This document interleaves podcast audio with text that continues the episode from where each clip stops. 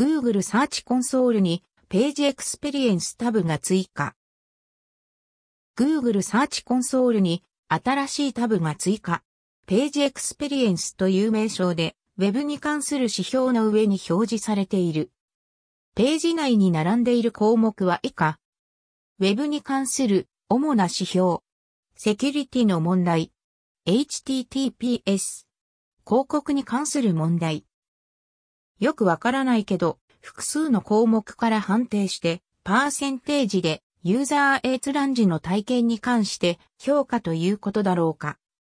More Time, Tools and Details on the Page Experience Update Google 検索へのページエクスペリエンスの導入時期、Google 検索セントラルブログ、Google デベロッパーズ。上記ページが関連しそう。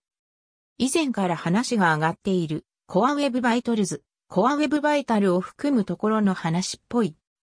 Core Web Vitals、Core Web Vital は UX、ユーザー体験に関する Google のページ判定指標のうちメインとなる要素。大きく分けて3項目存在。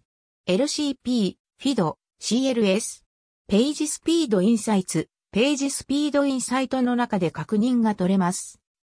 ユーザのページエクスペリエンス向上が2021年以降の SEO の鍵にビアページスピードインサイツ何のことかわからなくてもページスピードインサイトを使っていれば目にした記憶くらいはあるんじゃないかと。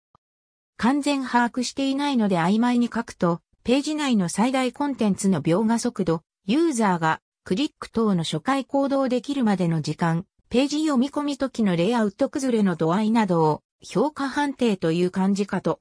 後で確認して間違ってたら直します。